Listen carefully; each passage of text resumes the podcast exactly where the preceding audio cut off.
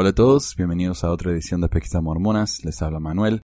Antes de empezar, quería explicar un poco acerca de los sitios web de Pesquisas Mormonas. Hace rato ya que tenemos dos sitios principales. Tenemos pesquisasmormonas.com o pesmor.com, que es donde yo tengo todos los episodios del podcast.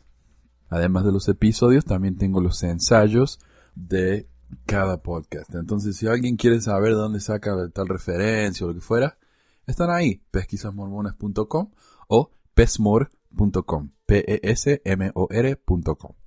Hay otro sitio que es pesmor.org, pesmor.org o pesquisasmormonas.org. Eso es un blog. Ahora, en el blog también publico los episodios del podcast, pero además de eso publico noticias, publico ensayos breves, publico videos y cosas así, ¿no? Que no son parte necesariamente del podcast. El sitio de pesquisamormonas.com recientemente ha sido transferido, digamos, de GoDaddy, que era mi server anterior, a Podbean. La ventaja de Podbean es que es un server específicamente para podcasts. Entonces, eh, pueden bajar el programa mucho más fácil, pueden escuchar, hacer comentarios ahí mismo y tienen una aplicación de Podbean para eh, iPhone y para eh, Android. Y si tienen un teléfono de Windows, no entiendo por qué tiene un teléfono de Windows. Pero bueno, volviendo al tema. Eh, Podbean se escribe P-O-D-B-E-A-N. Ahora, si se bajan Podbean ah, para su teléfono o su tablet o lo que fuera, y se suscriben ¿no? a Pesquisa Mormonas en Podbean, cada vez que haya un episodio nuevo les va a avisar y ustedes pueden escucharlo de ahí mismo, bajarlo e incluso hacer comentarios, darle me gusta. Y el blog, pesmore.org, y como esto es una operación casera, o sea, esto es lo que hago yo en mi rato libre, no tengo un equipo de producción ni nada de eso, entonces cuando hicimos la transferencia, de GoDaddy, que nos hizo problemas, pero eh, bueno, ese es otro tema. Nos hizo problemas por tener un podcast en un server que no es para podcast. Bueno, entonces todos los archivos que yo tenía ahí en, en GoDaddy desaparecieron y el blog con todos los archivos, con todos los artículos con todas las publicaciones que yo tenía se perdieron. Rescaté algunas y las puse ahí en pesmore.org pero la gran cantidad de los, yo creo que había como 500 artículos en el blog, eh, rescatamos con 20. Así que lamentablemente todo ese material, todo ese trabajo desapareció. Voy a seguir intentando para ver si lo puedo rescatar, pero si no, lamentablemente eso ya se fue. Y sin más, entonces, ah, vamos a hablar un poco acerca del programa de hoy. Hoy voy a publicar el audio de un video que grabé el 25 de mayo del 2015. Eh, esto es algo que voy a hacer, además de los programas que van a grabar nuestros amigos. En este momento estoy esperando unos 5 grabaciones de voluntarios que han ofrecido leer los programas, pero mientras tanto, mientras esperamos que ellos terminen esos programas, voy a ir publicando el sonido de estos videos que nunca han sido publicados en podcast antes. Este video de hoy se llama Fallas mormonas. Para aprender del mormonismo, pregúntele a los mormones. Este fue uno de los primeros videos que publiqué. El primer video original que publiqué, que no era simplemente eh, un video con el audio del podcast o un video traducido del inglés. Este fue el primer video que hice exclusivamente para hacer video y también fue el primer video de la serie de fallas mormonas, del que tengo como 10 más o menos. Es breve, pero me parece que es bastante interesante, a pesar de que lo grabé yo. pero eh, a veces veo para atrás y digo, wow, lo que hice, qué genio que soy. Nada, es un chiste. Pero bueno, eh, gracias por escucharnos y espero que lo disfruten. Fallas mormonas, para aprender un mormonismo, pregúntenle a los mormones. La historia de la Iglesia de Jesucristo merece que se recuerde. Pesquisas. Mormonas.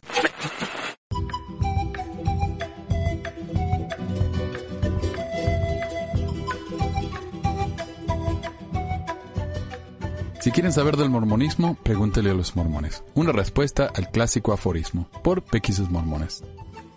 Recientemente recibí un comentario que dice, lo repetiré hasta el cansancio, si realmente quieren saber la doctrina de los mormones y sus enseñanzas y su historia, pregúntenle directamente a ellos y no a los que les censuran o detractan porque ténganlo por seguro que torcerán las verdades.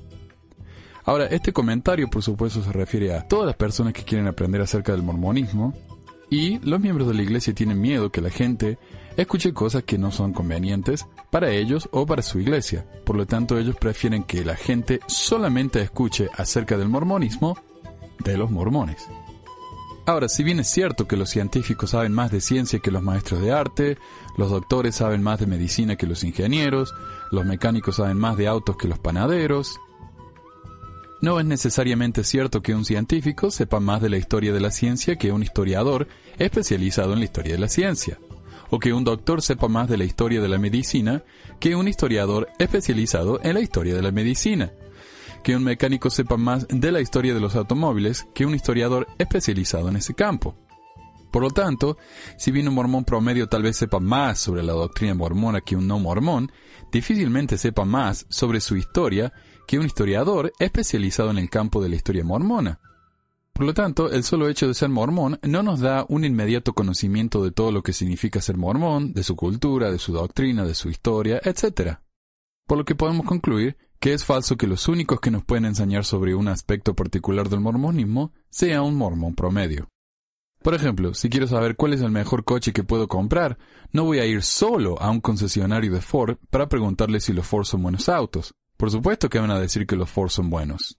En un caso como este, tenemos que ir a una fuente neutral, o al menos comparar lo que dicen los vendedores de Ford y la competición, o tal vez leer una fuente especializada en analizar los nuevos coches en el mercado. Otro ejemplo, si voy a tener una entrevista de trabajo, lo más probable es que el empleador o entrevistador pida referencias sobre mi profesionalismo. Las referencias sobre mí mismo no van a ser suficientes. Las referencias tienen que ser de alguien más, porque obviamente voy a decir solo cosas buenas sobre mí mismo. Las propagandas son un clásico ejemplo de por qué es peligroso confiar solo en la versión de la gente que nos vende un producto. Según esta propaganda de Coca-Cola, los beneficios de la bebida son enormes para los niños, porque les van a dar mayor aceptación y popularidad. Mientras más chicos empiecen, mejor.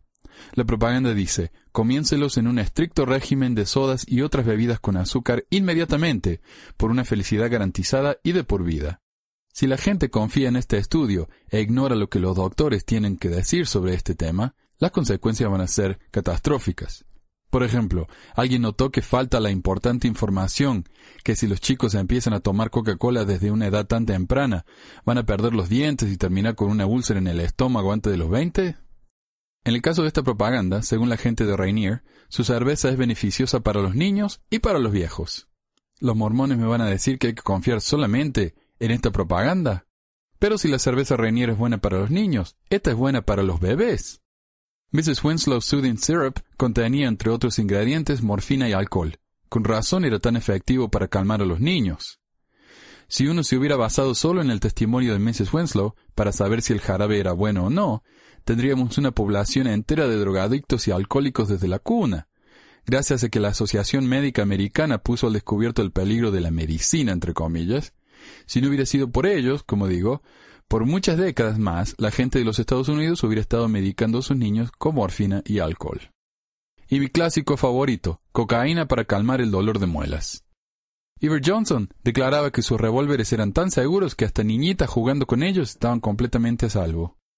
Y por último, según Motorola, la televisión mejora el comportamiento de los niños. Hoy sabemos que eso no solo no es cierto, sino que es más bien todo lo contrario. Y si piensan que en esta época moderna somos más difíciles de engañar, presten atención. Después de una campaña publicitaria grandísima en la que la empresa Danone decía que su yogur Activia tenía beneficios para la salud comprobados y científicos, en el 2009 recibió una demanda colectiva y tuvieron que pagar 45 millones de dólares en multas porque la publicidad era engañosa. También en el 2009, la empresa de cosméticos Olay sacó al aire una propaganda en la que la ex modelo Twiggy estaba libre de arrugas gracias a la crema. Resulta que la imagen había sido retocada y como consecuencia, las cortes inglesas decidieron prohibir retoques digitales de ese tipo en publicidades. Los cereales de Kellogg's, Rice Krispies y Frosted Mini Wheats supuestamente contenían enormes beneficios médicos, llenos de vitaminas A, B, C y E, y que la atención de los niños que comían el cereal tenían una mejora en su atención del 20%. Los estudios demostraron que las declaraciones eran falsas y Kellogg's tuvo que pagar multas y dejar de hablar de los falsos beneficios médicos de sus cereales.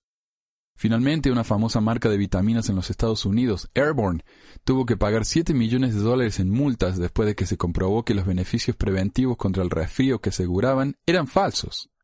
Entonces, no estamos diciendo que solo hay que escuchar a los oponentes de una marca, una organización, una causa, una religión o lo que sea, pero hay que estar conscientes de ambos lados de una discusión, y no simplemente pensar que si alguien no está de acuerdo con nuestras conclusiones, entonces estamos siendo perseguidos.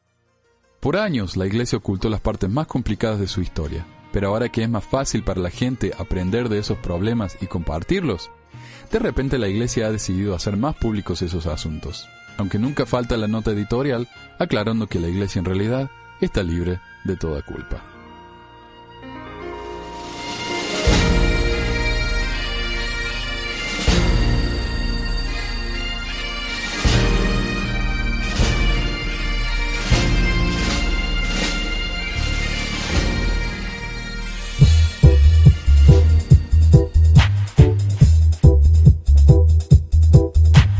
Gracias por escuchar esta edición de Pesquisas Mormonas. No se olvide de visitar nuestro website en pesquisasmormonas.com o pesmor.com y nuestro blog en pesquisasmormonas.org o pesmor.org. También tenemos un grupo de Facebook donde la discusión siempre es animada y si tiene un comentario, pregunta o hate mail, puede enviarlo a manuel.pesquisasmormonas.com. Y si por alguna razón ha abandonado la iglesia y ya no sabe qué hacer con todos esos miles de dólares extras, ahora que ya no paga el diezmo, le agradeceríamos si nos envía uno o dos dólares por medio de Patreon en patreon.com barra pesquisas o en paypal.me barra pesquisas para ayudarnos a cubrir los gastos de domain y hosting del podcast. Muchas gracias de nuevo y hasta la próxima semana. La música del comienzo del podcast es la canción de la primaria Historias del Libro de Mormón por Clive Romney. La canción previa a esta es Lo el Profeta del ex de Acevedo y esta es la versión de la banda Roosters de la canción de la primaria Palomitas de Maíz. ¿Por qué ayudar a pesquisas mormonas? Para que mi papá pueda parar los websites del podcast y de los videos. Gracias. Pues quizás hormonas. Como el programa de hoy fue tan breve, le voy a dar un bonus extra. El primer episodio que grabó el hermano Jake, un comediante que es una especie de supuesto mormón fiel que explica principios del Evangelio desde el punto de vista de un mormón fiel. Esto se llama El hermano Jake explica el Evangelio. Hola, soy el hermano Jake, y en respuesta a todos esos supuestos intelectuales que vienen a la iglesia para hablar de lo complicado que es el Evangelio, quería aclarar unas cositas. Si hay una palabra para describir al Evangelio, creo que sería simple. Permítame explicar. Tiene que ver con el plan de Dios para nosotros. Antes de nacer, vivimos con Dios y Él tuvo una idea que debíamos venir aquí para ser probados para que pudiéramos ser como Él.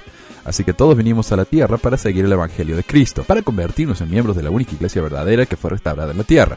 Eh, pero ¿saben qué? Tal vez debería retroceder a explicar un par de cosas bien rápido. Porque como el punto de la vida era evitar las tentaciones de Satanás y seguir los mandamientos para que pudiéramos ser felices, la gente necesitaba un lugar donde aprender de ellos. Así que Dios llamó a estos tipos para que fueran profetas, empezando con Adán y yendo a Abraham y Moisés y Josué y todos esos tipos, y les dijo lo que pasaba. Y les dio el sacerdocio, pero a veces la gente rechazó a los profetas y los mató, así que el sacerdocio se perdió y nadie podía ser salvo. Cuando eso pasa, se llama apostasía y para que las cosas volvieran a la normalidad, Dios tenía que buscar a otro tipo y decirle, hey, necesitamos un profeta, y aquí está el sacerdocio, así que sal y esparce la palabra. Cuando eso pasa, se llama restauración. Así que Cristo vino como el Hijo de Dios para restaurar la palabra de Dios después de la apostasía, pero también enseñó que todos debían dar la mejilla y en vez de hacer cosas como sacrificar animales, debían bautizarse y recibir el Espíritu Santo para ser salvos. Cuando la gente empezó a hacer eso, se hicieron miembros de su iglesia, la cual organizó llamando a 12 tipos para que lo siguieran por todas partes, llamados apóstoles y dándoles el sacerdocio para que pudieran dar bautismos reales y cosas así. Entonces, Jesús hizo algo llamado la restauración, donde sufrió en el jardín de Getsemaní y en la cruz por todas las cosas malas que todos van a hacer y que les va a pasar a todos. Y tres días después de que se murió, volvió a la vida y se fue al cielo. Pero los apóstoles debían continuar la iglesia para que la gente pudiera escuchar de Jesús y recibir bautismo por el sacerdocio real. Pero la gente los mató a todos y el verdadero sacerdocio y el evangelio se perdieron. Eso es lo que se llama la gran apostasía. Vayamos a 1820.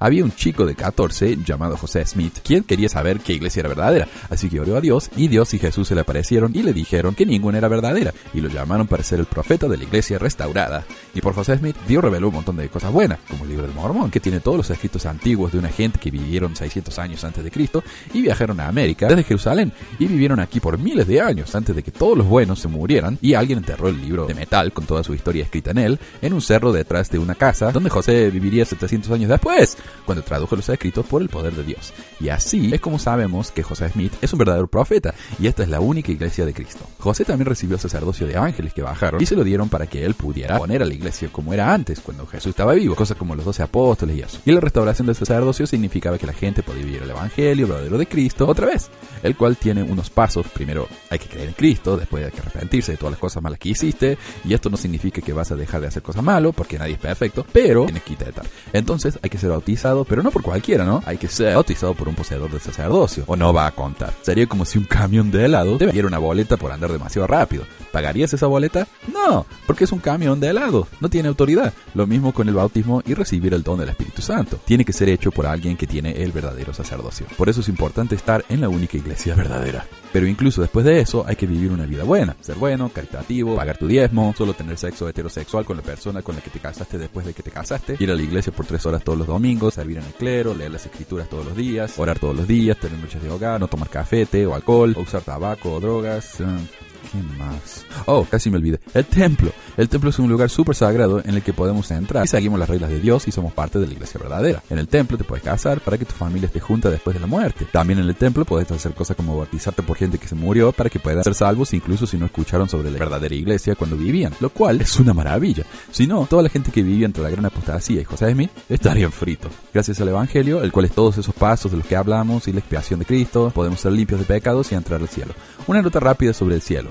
Resulta que hay tres niveles. El más alto se llama celestial y ahí es donde vamos a vivir con nuestra familia y ser como Dios. Luego está el terrestre, al que vamos y somos buenos, pero no nos bautizamos. En la iglesia verdadera y vamos al templo y eso. Eh, es bueno, pero no estará con tu familia. Después está el reino celestial, donde van todos los vagos y fiesteros y todo eso, ¿no? O si eres muy, muy malo, puedes ir a las tinieblas de afuera con Satanás, pero eso es muy poco común. Así que ese es el Evangelio. Ven aquí, cree en Jesús, aprende de la iglesia restaurada, bautízate, recibe el don del Espíritu Santo, ve al templo, cásate, haz todas las otras cosas, vive la regla de Dios por el resto de tu vida y entrarás al cielo super VIP. ¿Ven? Simple. Yo soy el hermano Jake y esto es Pesquisas Mormonas.